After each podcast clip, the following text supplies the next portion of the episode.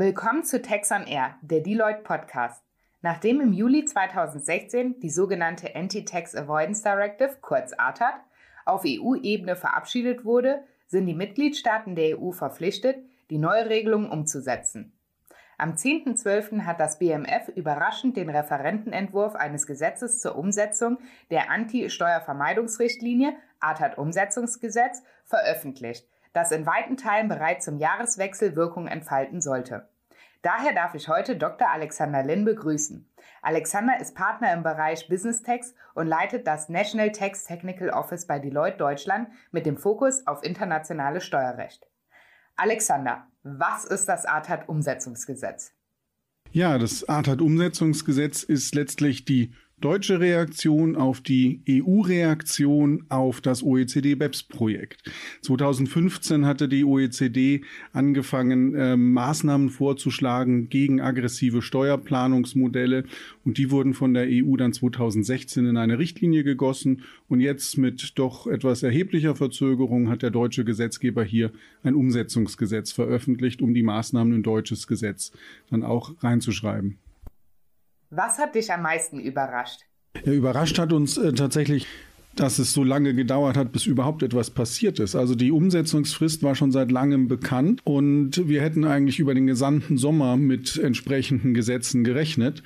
Und dass dann tatsächlich so kurz vor Jahresende das Bundesfinanzministerium als zuständiges Ministerium den Referentenentwurf dann doch noch veröffentlicht hat, das hat uns, glaube ich, alle am meisten überrascht.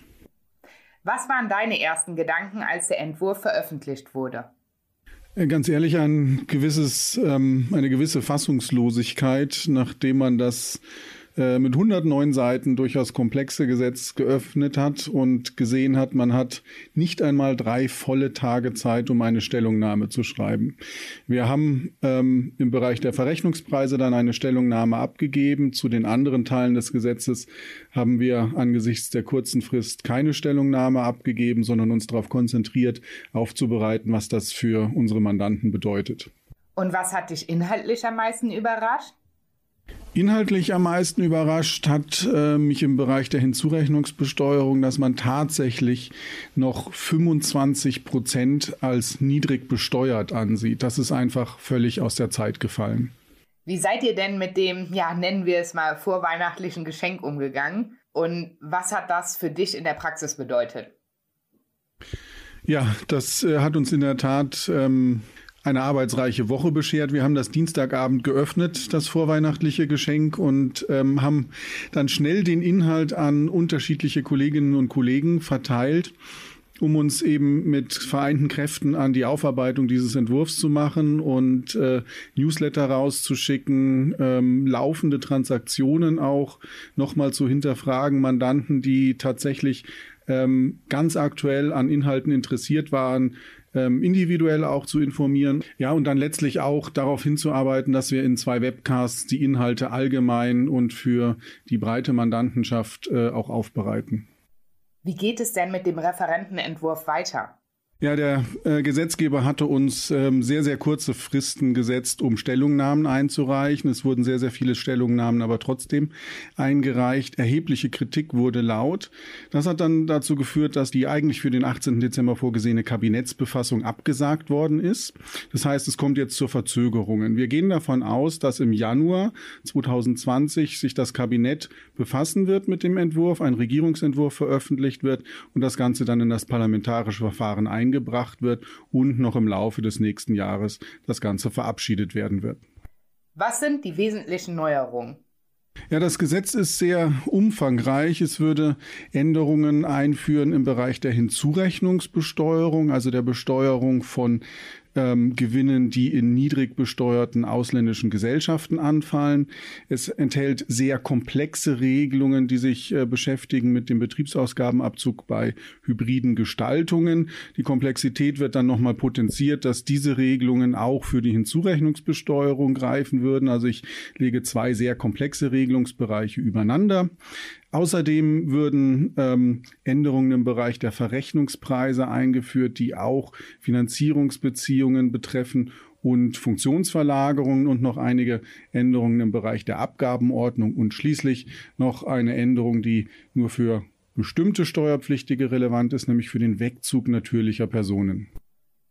Neben den von dir gerade erwähnten Adressatenkreis, wen betreffen diese Neuerungen?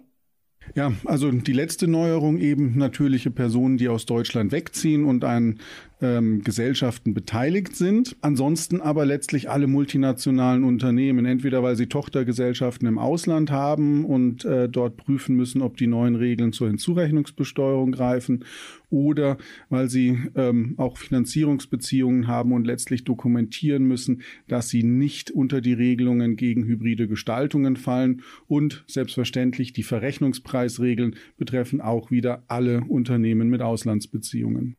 Ab wann sind die Neuregelungen voraussichtlich anzuwenden? Ja, das ist jetzt eine ganz spannende Frage, dadurch, dass ähm, sich eben dieses Gesetzgebungsverfahren verzögert hat.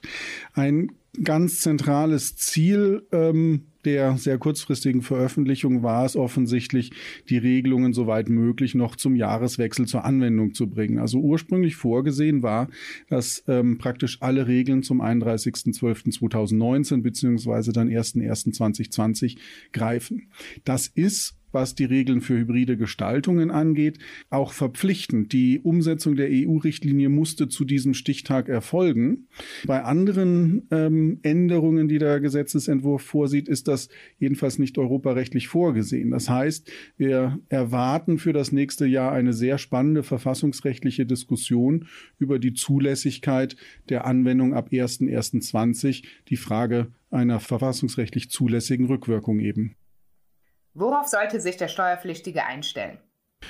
auf sehr viel Dokumentationsaufwand. Bei den hybriden Gestaltungen werden über mehrere Stufen der Zahlung letztlich wird verlangt zu wissen, wie die in Deutschland möglicherweise eben nicht abzugsfähige Zahlung in einem ausländischen Staat steuerrechtlich behandelt wird. Das ist sehr, sehr kompliziert nachzuvollziehen. Und beim Außensteuergesetz auch hier über sehr komplizierte Berechnungen und Ermittlungen, ob eine ausländische Gesellschaft niedrig besteuert ist. Wie ähm, hier kommen dann eben diese komplexen Regelungen nochmal obendrauf zu den hybriden Gestaltungen, wie denn die Einkünfte im Ausland zu ermitteln sind.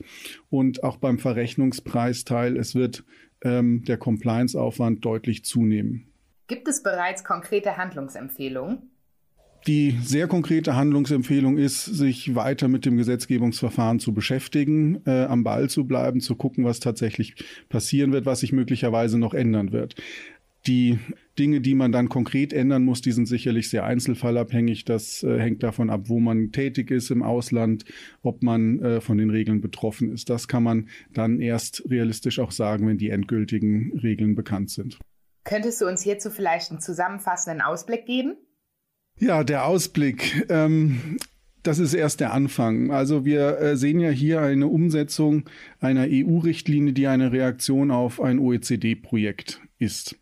Ähm, aktuell arbeitet die OECD schon an weiteren Projekten, insbesondere äh, mit Pillar One und Pillar Two. Im Pillar Two der ähm, globalen Mindestbesteuerung, die weite Teile auch die Hinzurechnungsbesteuerung möglicherweise überflüssig macht. Wenn sie die nicht überflüssig macht, dann wird sie sie ergänzen. Das heißt, ich werde aus mehreren Gründen eben ausländische Tochtergesellschaften auch für deutsche Steuerzwecke neu betrachten müssen und das ähm, ist das, was wir meinen, wenn wir sagen, es war erst der Anfang. Also die Behandlung ausländischer Tochtergesellschaften wird in Zukunft sicherlich noch deutlich komplizierter werden. Vielen Dank, Alexander, für den kurzen Überblick zu dem Referentenentwurf. Wenn Sie mehr Informationen hierzu haben möchten, finden Sie den Link zu unseren Webcasts in der Podcast-Beschreibung.